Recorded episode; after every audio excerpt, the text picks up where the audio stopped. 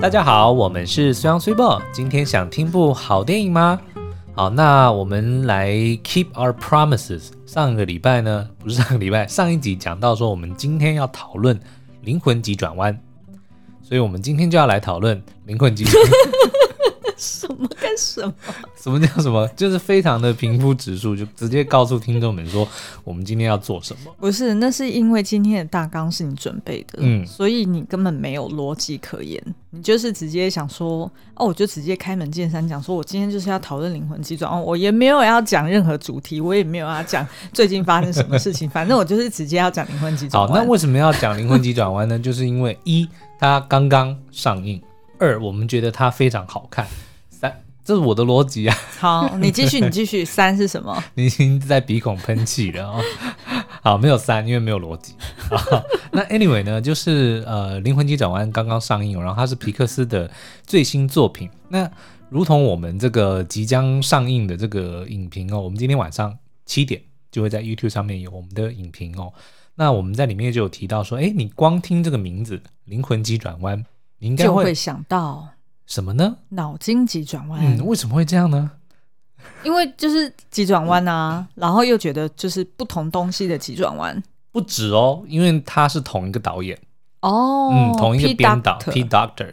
那 Pete Docter 呢，他其实是皮克斯的元老，然后他也是靠着这个呃脑筋急转弯就获得了他人生第二届的。第二座的奥斯卡是最佳动画片，最佳动画片。嗯，呃，然后他在那个二零一六年之后呢，得了奖之后，他就开始要呃想说，诶，他想要做一个新的作品，嗯，要用一个新的方向去思考哦。那大家也知道，灵脑筋急转弯呢是在讨论人的大脑里面，比如说我们的情绪或者我们的回忆，就是呃人的这个大脑的各种机制的运作的方式，然后他把它喜怒哀乐。对，生气情绪，然后跟比如说记忆是怎么生成的，嗯、他把它拟人化，然后非常的平易近人的方式去讲了一个我们每天息息相关，我们每天都会用到的一个身体机能，但是我们却从来没有去想，嗯，为什么我们会有这些情绪？为什么我们的记忆会这样子产生？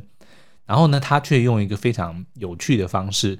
来讲了一个非常棒的故事，然后而且同时呢，它每一样东西都是有科学根据的，嗯，所以就造就了一部这个超级经典，然后也实至名归的拿下了当年的奥斯卡最佳动画片。而且因为它那个是有科学根据，所以它就比较容易可以去具象化。对，譬如说在他们走在那个。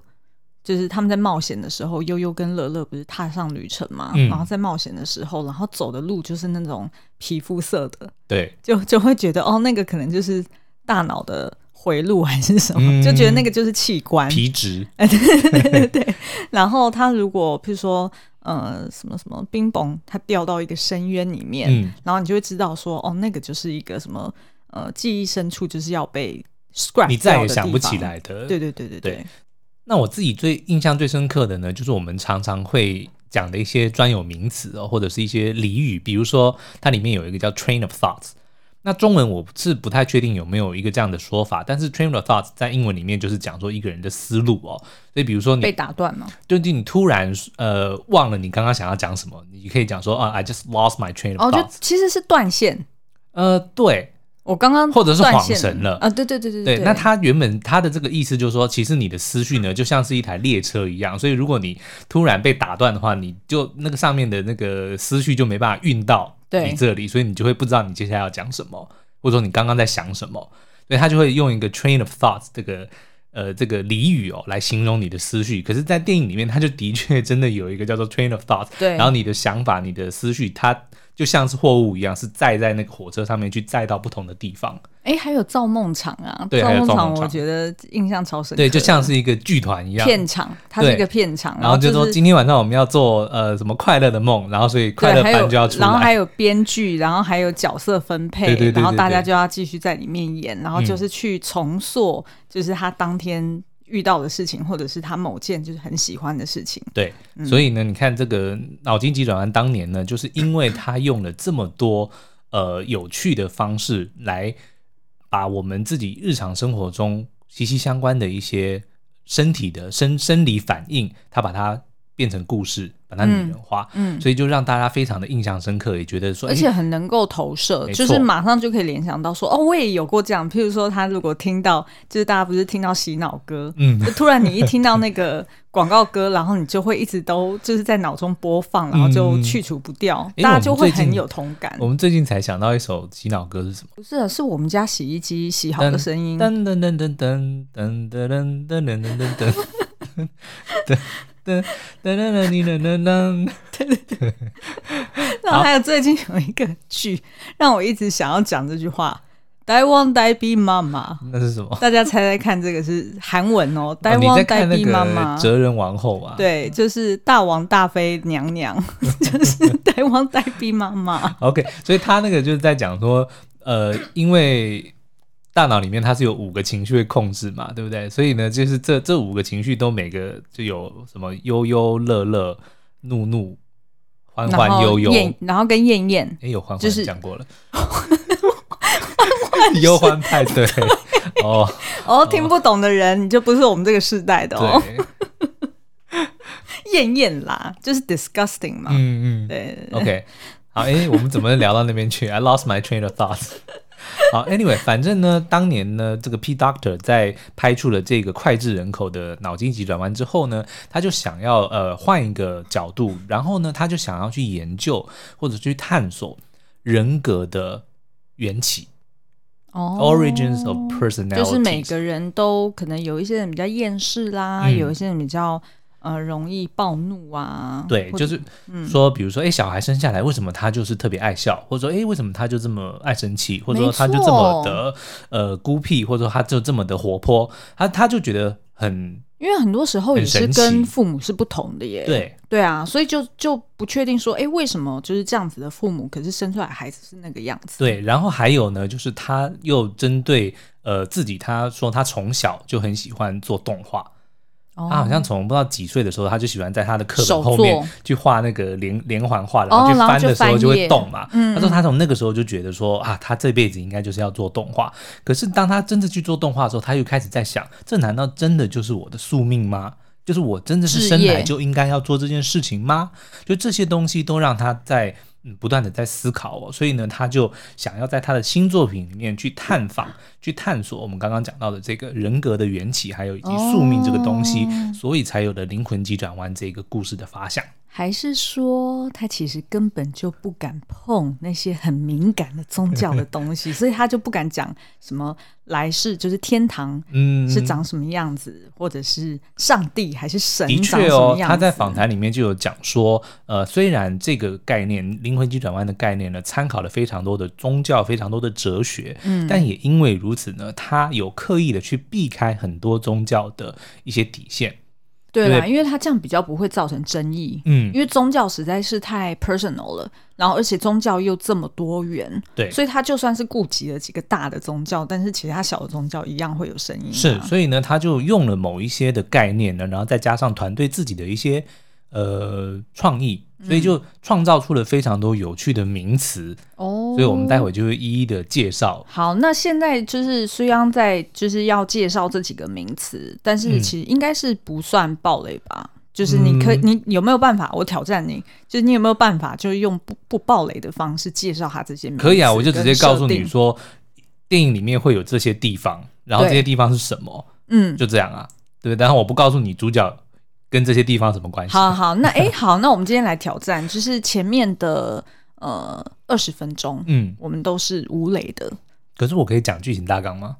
哦，可以，不好意思，打断你的 你的 flow，你有你的 flow，我的 train of thought。哦，好，拍谁？你先，好，你继续。那我们先讲一下好了。那灵魂急转弯就是在讲说有一个音乐家，他也不算音乐家，他是呃一个中学的音乐老师哦。那当然，他本身的梦想呢，就是要成为一个爵士的音乐家。但是因为各种的这个不顺啊，反正就人生就发生了嘛，就让他没有办法去追寻自己的梦想。嗯，就导致呢，他只能够在中学里面教音乐。嗯，那你也知道，中学的学生就是水准也不是很高，然后甚至有些他甚至一点都没有兴趣，爱练不练的，爱练不练，然后就是比如说也会在那边偷懒啊，然后在在那边啊，什么都有哦，没带乐器的也有啊，然后在那边乱吹胡闹的也有啊，就让他觉得说，嗯，好像离他的梦想越来越远哦，就很不得志。然后他的家人也不支持他。他妈妈是做裁缝的嘛，然后也就一直觉得说，嗯、啊，你现在好不容易有一个老师的职位，因为他原本还只是 part time，嗯，还只是那个叫什么兼职的，嗯，老师，嗯、那好不容易呢，学校说，哎，现在竟要聘请你当全职了，结果他还好像还不太想要接下这份工作的样子哦，就他的家人并不支持他去追寻他的梦想，嗯、因为他的梦想就是相对的。就代表着经济上会比较不稳定，对，工作没有那么的稳定。那可是他却认为说他不要稳定的工作，他想要去追求他的梦想。嗯，好，那有一天呢，他就是呃得到了千载难逢的机会，有一个非常有名的呃爵士的音乐家，就是临时他的乐团缺了一个人，那就找了这个 Joe 这个男主角呢来呃试怎么讲？来 audition，嗯，来试试弹一下，对对对，然后惊为天人，因为他是弹钢琴的嘛，对对对，就发现说哇，这个 Joe 的这个功力之强哦，然后呃，那个不只是本身的那个琴艺高超，他还非常的能够 jazzing，就是很容易的哦，随性发挥，对不对？没错，嗯，然后很有自己的风格，也能够跟所有其他的乐队里面的人都搭配的非常好，嗯，所以就觉得说，嗯，Joe 好，就你了，今天晚上，嗯，今天晚上。准时你就到我们的这个酒吧里面来，今天晚上就由你来上场。嗯，那就当然觉得说，哇，这个是千载难逢的机会，我终于等到了这一天。这个这么知名的音乐家指名要我帮他伴奏，所以他就非常的开心。但是没想到乐极生悲，就在回家的路上呢，嘣，掉进了一个 manhole。什么叫 manhole 呢？为什么要笑？人的洞，人孔，人孔有很多地方。所谓七孔流血，包含耳朵、鼻孔、嘴巴。哎，一二三四五，眼睛两个孔。哦，一二三四，鼻子两个孔，耳朵两个孔。我现在在看着苏央的头，然后在数。好烂啊！不会，我觉得还蛮好笑的啊。好，Anyway，反正他就掉进了一个人孔。嗯，我们要要需要解释什么是人孔，反正就是人孔就是下水道的那个。我记得我去加拿大找你的时候，嗯、然后那就是我其实一直都不知道 manhole 是什么。对。然后你那一天呃，就是你某一次就突然跟我讲说，这个就叫做 manhole，就是人行道的那个排水。因为它是让人进出的洞。对。所以就叫做 manhole。然后我就觉得超好笑的，因为我一直以为，就是我第一次听到你讲 manhole 的时候，嗯、我我以为就是这七孔，再加上 maybe 下面还有两。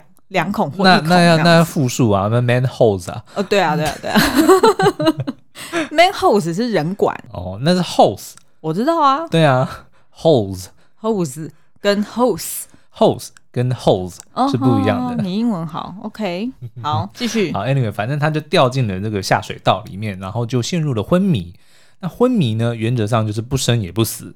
就是在一个介于生跟死的状态之中，那就跟哲人王后一样哎，啊，真的吗？对啊，然后他就掉，他就是就是穿越时空。好，拜托我们不要再 不要再扯到别的东西了。好，那 Joe 呢就陷入了昏迷哦。嗯，那昏迷的时候呢，他的灵魂就来到了一个介于生与死的地方。嗯，那这个地方呢一片漆黑，只有一个看似没有尽头的楼梯。然后上面有非常非常非常非常多的人呢，都慢慢的在往上爬着。那个楼梯的顶端呢，是一一片巨大的白色的光亮。嗯，那个地方呢，就叫做坐骨毕业班。哦，The Great Beyond。嗯，那这个我觉得就是待会我们会解释的呃一个名词之一哦。那反正就他到了这个地方，原则上他就是卡在生跟死之间。那但是呢，他原本是注定要死的，所以他就很紧张啊，说啊，我今天的这个好不容易我最好的机会要来了，对，他要去表演，我怎么可以死？我不能死，嗯、我一定得要回到人间，嗯、所以他就要想办法离开这个地方，嗯、所以他就不断的逃逃逃，结果嘣，就从这个 Great Beyond 呢掉到了一个叫做 Great Before 的地方，哦、叫做人生什么投胎投胎先修班，对。那这个地方呢，就是所有没有出世的灵魂要先经过一些训练，嗯，的一个地方哦。嗯、所以他在掉进去之后呢，就展开了他一连串的冒险。哦，好，所以这个就是不爆雷的简介，哎，刚好十六分钟。对，还是你觉得其实已经爆很多雷了？有吗？但这个都是预告里，对啊，预告里面都有。没有，现在我跟你说，现在片商的预告都常常自己爆自己雷，好不好？你不觉得《神力女超人》就是这样吗？哦，那其实基本上你看他预告，你大概已经知道就会发生什么事情，嗯，然后反派是谁，然后拿到了什么东西，OK，对不对？好、啊，那至少 至少让影评的这个工作会比较轻松一点、对对对，我们就不用一直在那边 防雷。这都是预告里面有的哦，我没有爆雷哦。对，好，那所以呢，听到这边呢，你应该就会大概知道说，所以整部电影呢，就是在讲 Joe Garner 的灵魂呢，来到了这个很神奇的地方，介于生与死之间的一个空间，嗯、然后呢，他就要试图，他他想要回到人间。对，但但是呢，他其实原本是被判定要死亡，嗯，所以当然就是看他这个人，他要偷他的灵魂，要怎么样能够要做什么事情，要 cheat death，就是欺骗死亡，嗯、然后想办法回到人间。嗯、那在这个过程中呢，他又遇到了一些奇奇怪怪的，也不说奇奇怪怪，就是不同的灵魂，嗯，其中包括了一个呢叫做 twenty two 二十二，嗯。的灵魂。嗯、那这个每一个灵魂的编号呢，其实就是我觉得它应该是根据这个灵魂的。怎么讲？先后吗？先后，嗯、所以二十二其实是说这个世界上第二十二个灵魂。那你说它有多早？非常早哎、欸，非常非常早，对不对？因为你看，像我们现在就已经，欸、你知道我在看你的讲稿的时候，我就有在想想这件事情。我们要不要待会也研究一下？嗯，就是会不会二十二其实是某种特别的数字，在西方的我不知道心理学或者在他们的文化里面，它是一个。我只知道有个有一个俚语叫 Catch Twenty Two。然后那个是什么意思？就是一个一个很棘手的一个一个问题哦。对，哎，搞不好是，应该是哎，要不要加进去讲稿里面？我自己发现了一个彩蛋，那是我发现的，我提醒你的。但是 Catch Twenty Two 是我想到的。好，一人一半。对啊，我觉得应该是哦。哦，我们可以再查查看，它还有没有别的含义。好。嗯，OK，好，Anyway，反正他就遇到了一个这个 twenty two，你看看他的编号就知道他是非常非常早之前就已经存在的灵魂，对，但是他却一直不肯投胎，嗯，那所以呢，原因呢，我们待会先。就现在先不能讲，因为现在还是处于不爆雷的情况。对对对，那反正就你还有一分半要继续不爆雷，做得到吗？好，那反正就就是在试图要回到这个人间的过程中，就遇到了这个 twenty two 不肯投胎的人。嗯，所以一个呢是急着想要回到人间的灵魂，一个是死都不肯投胎的灵魂，就是死都不想要做人的的灵魂。对，然后一个是怎样都不想死，嗯、都想要回去做人的一个灵魂。嗯、所以这故事就在他们两个。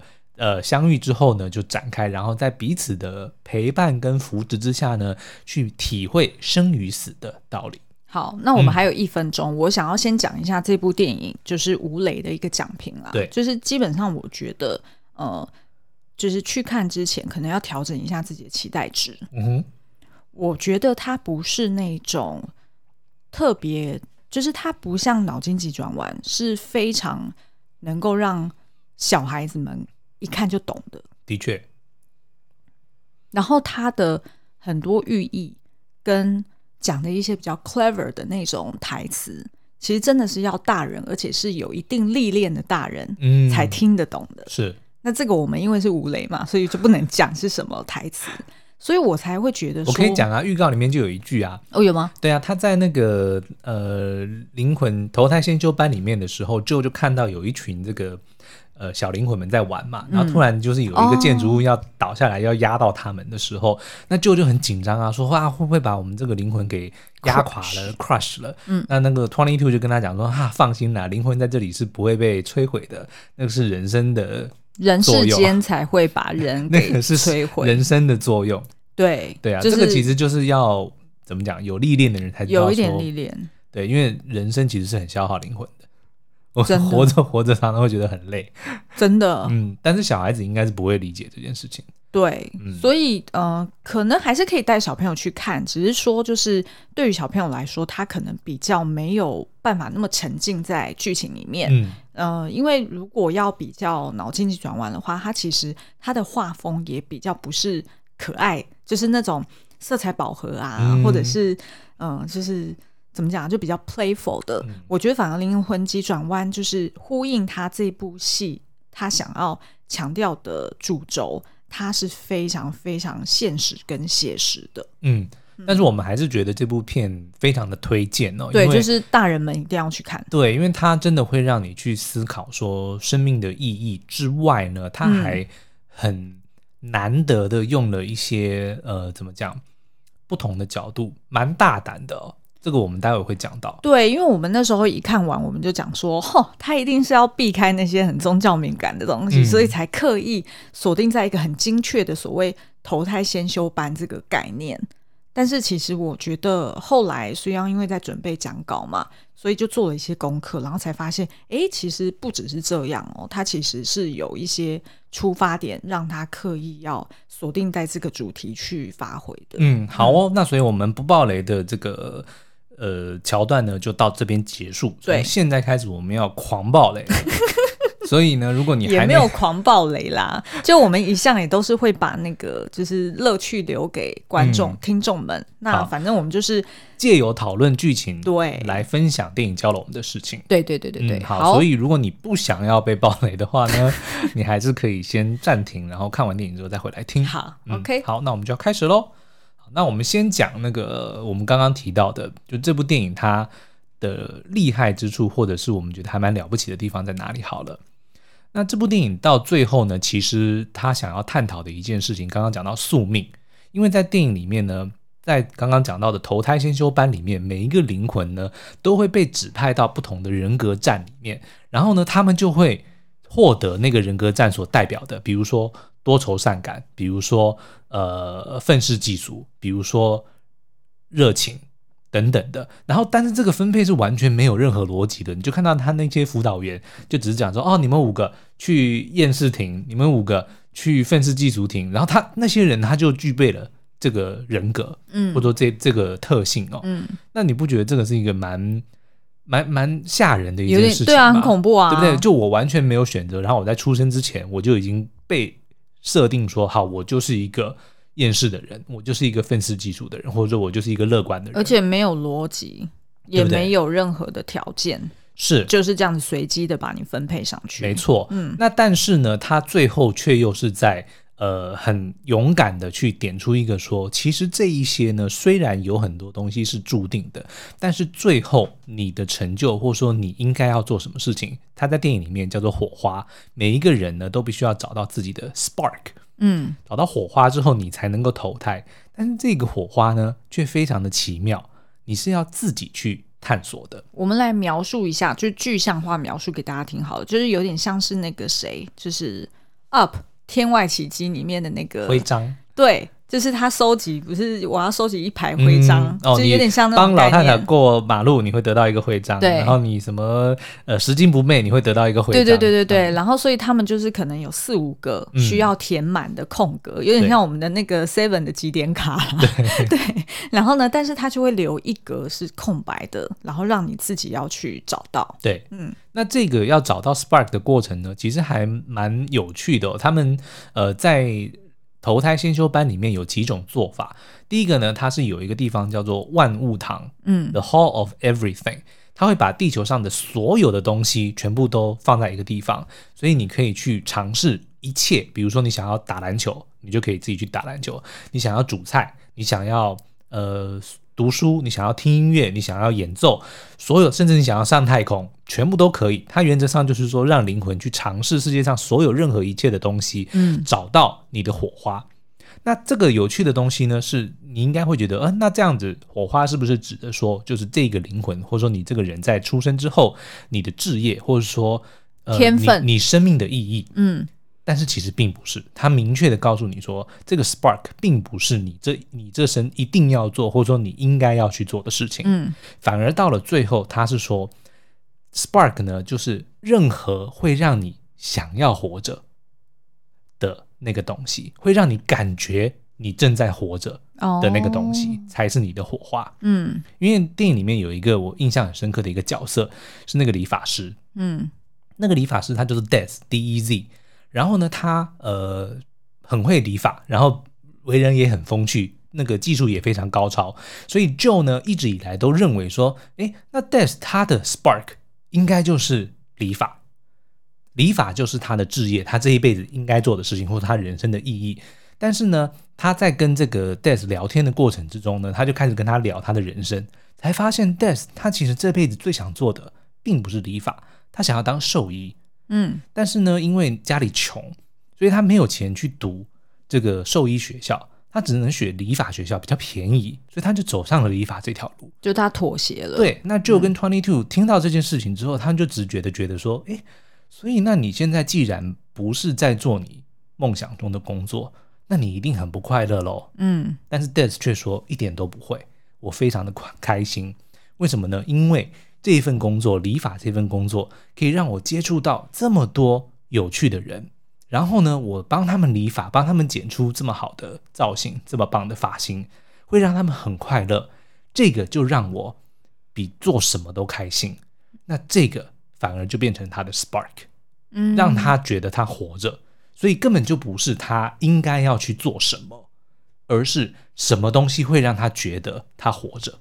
嗯，其实我那时候在看的时候啊，就觉得这件事情。因为他在电影里面，他其实并没有讲的很明确，对，他留了空间让观众去解读。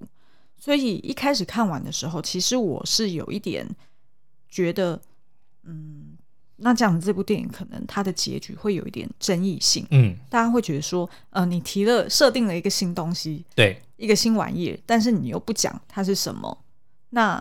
大家就会觉得好像有点空虚。你好像把那个 bar 设的很高，说我们所有人都要找到 spark，但是你最后却不定义 spark 是什么。对，其实它这个蛮险的。嗯，然后可是我后来就是，呃，我们在讨论讲稿的方向，然后再加上你刚刚这样子描述，其实我觉得这也是蛮神来一笔的，嗯，而且真的是很大胆。对，他这个要么就是成为经典，要么就是会有很多人在。就是有争议，对。那我觉得这部电影呢，其实是需要呃不止一刷才能够真正的去体会它的深意哦。嗯，那我跟你讲一下，就是说我为什么后来我看完电影的当下，其实我跟你是有一样的感觉，他没有讲明白 Spark 是什么。对，可是我觉得这个是有原因的，因为这个东西你人生的意义不能够由人家来告诉你，你必须自己去找，对不对？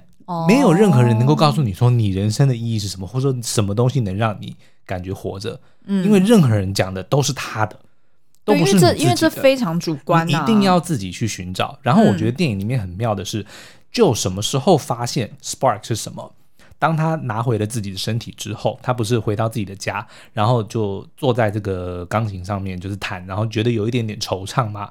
他把他的口袋里。的东西全部掏出来放在桌上，才发现那个是 Twenty Two 在寄生在他身上的时候，对，他第一次活嘛，所以他对什么都感到兴趣。嗯，他棒棒糖也拿一个，他那个叶子叶子也拿，他背狗吃剩一点也拿，就好像好像我口袋里面常会有的东西，就是剩一些食物。可是重点是说，这些东西对 Joe 来说一点意义都没有，可是对 Twenty Two 来说，这些就是在他体验人生的时候，他觉得。有趣的，他想要留下的，他想要保留的珍贵的回忆，这一点就让就明白了。Spark 对于每个人都不一样，但是呢，都是在讲是什么东西让你感受到活着。而且那个 Spark 不需要是世俗所定义的，是一个叫做什么高产出，嗯，或者是高社经地位的一个东西。对，譬如说。呃，Twenty Two 他一直不想歪啊，他什么？高社经地位？我刚刚七孔也很容易想歪啊。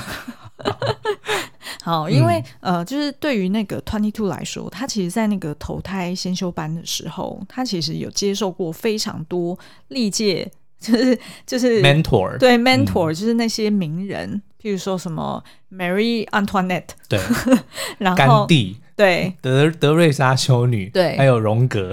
对，就这些大师们都，潜意识告诉我讨厌你，都跟他万万嘛，然后想要去启发他说，哦，你可以就是走这条路啊，或者你走那条路，嗯，但是事实上他真的就没兴趣嘛，对，因为那个都是人家的路嘛，对，对对，然后所以他就会觉得说，哦，那这样子听起来好像人世间很无聊，我才不要去嘞，嗯，因为就是你们跟我讲这些东西都不好玩。Twenty Two 一直在说他不愿意投胎的原因是说他已经看遍了人世间的一切。他不认为世界上有任何的东西是值得他去为了那个东西活一遍的。嗯，这个是他不投胎的原因。嗯，他觉得人生反正你到最后都是死，然后而且这些东西我一点都没有兴趣。嗯，那反而让他感到想要去人世间看一看的原因呢，其实就是 Joe 这个人，因为呢，他看到 Joe 的人生其实是非常的悲惨。记不记得它里面有一个叫做 The Hall of You，叫做人生堂的东西，就是你可以回顾说你这一生做过什么东西。嗯，那 Joe 却发现说他的人生真的是非常的平淡，而且他虚掷了很多的时光。哦，因为就是有几幕，譬如说他一个人坐在餐厅里面吃饭，对，然后或者说他上课的时候，他也就是就妥协了，嗯，就妥协让他的人生就这样子被虚耗虚耗掉，嗯，对不对？但是呢。Twenty Two 却看到说，哎，为什么 Joe 的人生这么的平凡，这么的无趣？这个家伙却拼死老命的，一定要想办法回去。嗯，他他说你这么，呃，我记得应该说你这么 sad，那么 pathetic，嗯，但是你却想要回去，那个回到你的人生。嗯，说 That's new，那个我想要看看到底是什么。嗯，就他没有见过一个生活这么平淡的人，但是他这个人却这么想要回去。然后这个反而反而让 Twenty Two 引起了他的兴趣，说哦。那人生看来是有一些东西是我我可以去理解看看的哦，然后才让他动了念说，好，那我就试试看。当然，他掉进人间是一个意外啦，对、嗯。可是也是也是因为 Joe 出现的，才让他对于原本的这个呃对人生或者说对生命这件事情的成见呢，他才慢慢的放下。嗯，那其实那个就是我们上一集有聊到有一个德国的哲学家海海德格，嗯，他其实也有提过一个概念，然后我觉得跟这个蛮像的，就叫做嗯被抛掷性，嗯，抛掷就是抛抛丢的那个抛掷，然后他的那个英文是叫做什么？哦，这是这是德文，呃，thrownness 就是那个英，如果用英文去讲的话，就是德文我会啊。Volkswagen Das Auto。好，他那个被抛掷性呢，就在讲说，人类其实是被抛进这个世界的，嗯，我们没有办法决定自己的出生，然后我们在存在这个世界上之前。我们不可能预先决定自己是否要存在。嗯、那其实这个东西就刚好跟呃，就是这部片的的设定是刚好刚好相反。嗯，但事实上就是，毕竟因为这是动画嘛，就是是想象出来，我们没有人可以具体的去证实说是不是真的是有这件事情。嗯，但是如果我们就是站在比较现实的角度去看，就是的确人都是被抛进来这个世界，所以你的 spark 终究是得要你自己。活了十几二十年，嗯，甚至是有些人可能活到四五十岁，他才真的找到他的 spark，也是有可能的，没错。所以他就有提到说，嗯，其实当你开始起跑，也就是当你开始活的时候，你通往死亡的终点线的倒数计时就开始了。嗯，所以我们只是在不知道计时器到底什么时候会响起的情况之下。一直活着，嗯，那所以你就要在有限的活的时间里面去找到你的 spark，嗯，你才会就是呃，并不是说这样子你活着才有意义哦，就是我相信不管什么样的人，他活着就有就有他的意义存在。那只是说，你如果找到你自己热爱生命的一件事情，或者是一个让你感觉你是活着感动的事情就够了。嗯，像那个 Twenty Two，他就是呃。就就说他很会 jazzing，对，他那个 jazzing 不并不是说 Twenty Two 也会弹爵士乐，对，而是说他很会，因为爵士是一种即兴的，就是 go with the flow，对，对不对？嗯嗯，其实我觉得 go with flow 这件事情也是很需要天分的。哦，那当然啦，因为很多人需要规矩。对，就是你一定要告诉他 A，他才能够做 A；你告诉他 B，他才能够做 B。对啊，对不对？所以 jazzing 这件事情 其实真的是需要天分的。是啊，然后所以呢，嗯、就是在那个海德格的那个就是理论里面也有提到说，就是我们其实，在火的时候很容易会被通俗的，就是一般人世间所定义的，嗯呃，几年几月几几日，然后就是一天有二十四小时，我们会被这些事情夺去了我们的注意力。然后我们就会去一天一天的去消耗我们的人生，因为就譬如说，我们就陷入做就几点我们要起床，然后几点要吃饭，然后我们就陷入这个 routine，然后每天就这样过了。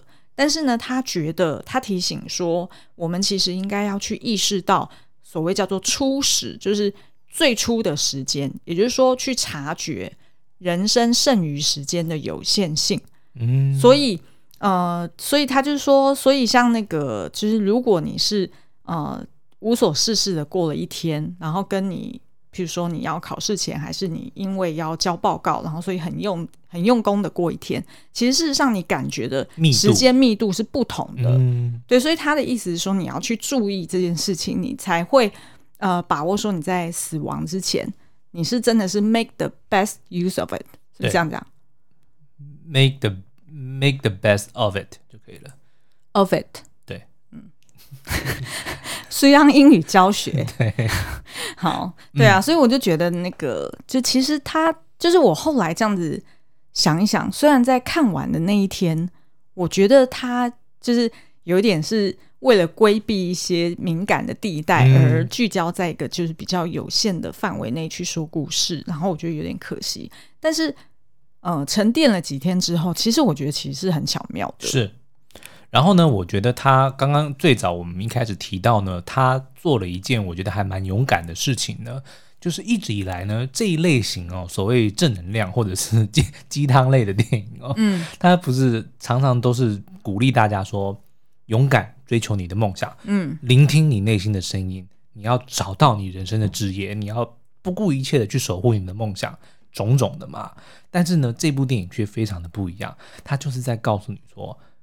找不到这些东西没有关系，嗯，这个世界上没有什么所谓的置业，没有什么东西是你一定得要做的，嗯，也就是说，你今天就算没有做到你你的生命中的理想的工作，或者说跟你理想的对象结婚，进到你想要的公司，买到你想要的房子车子，这不代表你的人生就没有意义，嗯，是错误的，你应该是想办法去。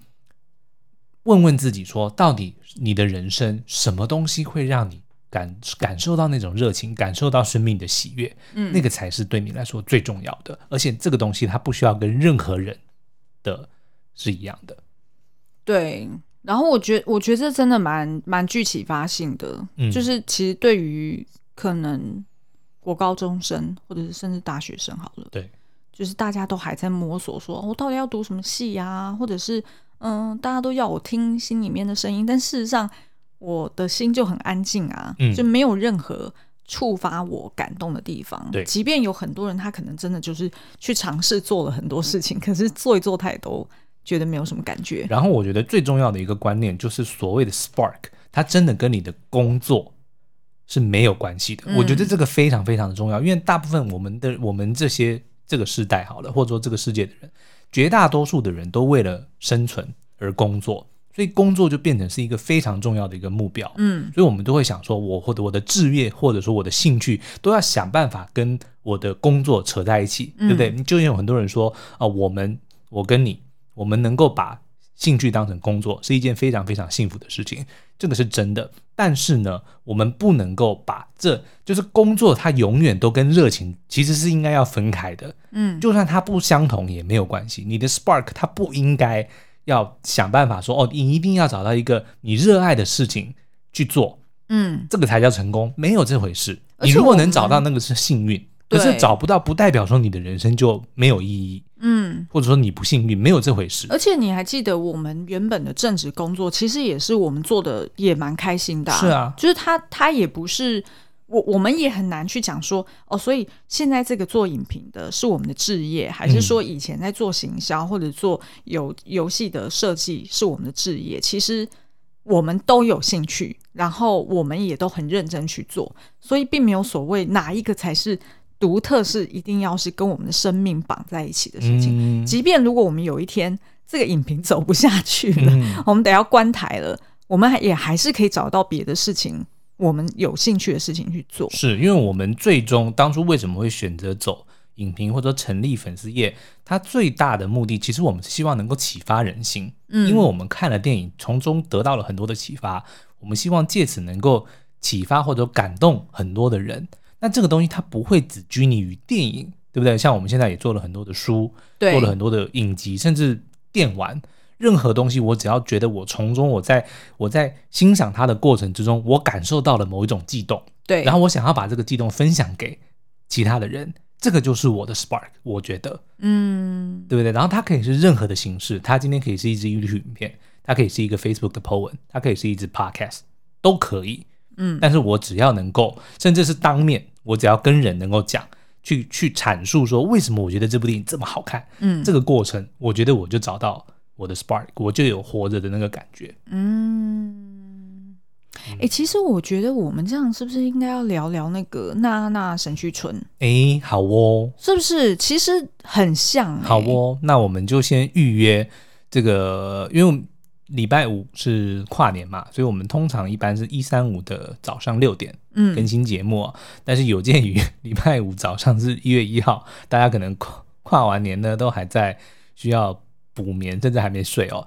所以呢，我们呃下一集节目我们会提前到礼拜四的晚上更新。嗯嗯、好，那我们就先来预约，跟大家聊一部很有趣的电影。